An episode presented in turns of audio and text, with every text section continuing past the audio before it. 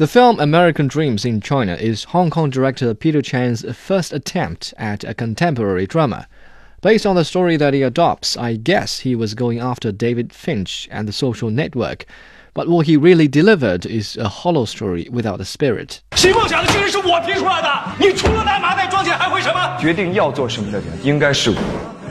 Like Finch, Chan tells the success story of insignificant nobodies. In this case, it's about a Chinese teacher who became one of China's wealthiest men through his English language tutorial centers.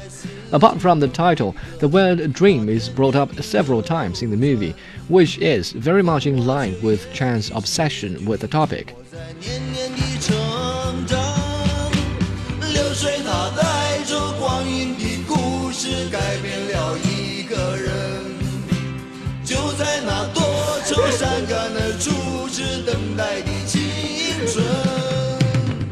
But two of the major characters in the story showed no dream at all. The only one who dreamt of going to the US couldn't produce a reasonable explanation for his eagerness, and at the end of the day, he was disillusioned and had to return to China. 辞职了。辞职？世界变了，街上卖鸡蛋都比你挣得多。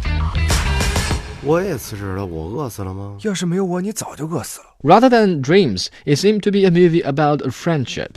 The joint efforts of three friends bring success to their business, but once they've succeeded, difference of opinions sends them on separate ways. Even on the topic of friendship, the movie failed to offer a complete story. For example, not enough is done to describe the establishment and development of their friendship. So when one of them leaves for the US, the eruption of emotion comes as a real surprise to the audience. 你们英语讲的烂，难受的是听的人，你们怕什么呀？ One explanation for the weak story is perhaps the director has placed too much focus on reproducing what it looked like in the 1980s and years after that. In this respect, the movie is more efficient than another recent Chinese movie, So Young.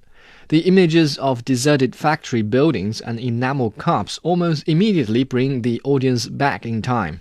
However, the elaborately arranged setting is undermined by ineffective cinematography. My immediate impression of the movie is is shaky and stifling pictures, and I was very surprised to find out that they were actually filmed by Christopher Doyle. Maybe, like Peter Chan, he just wasn't used to filming contemporary dramas. 成东青，我们分手吧。我觉得我的青春结束了，而且就埋葬在这儿。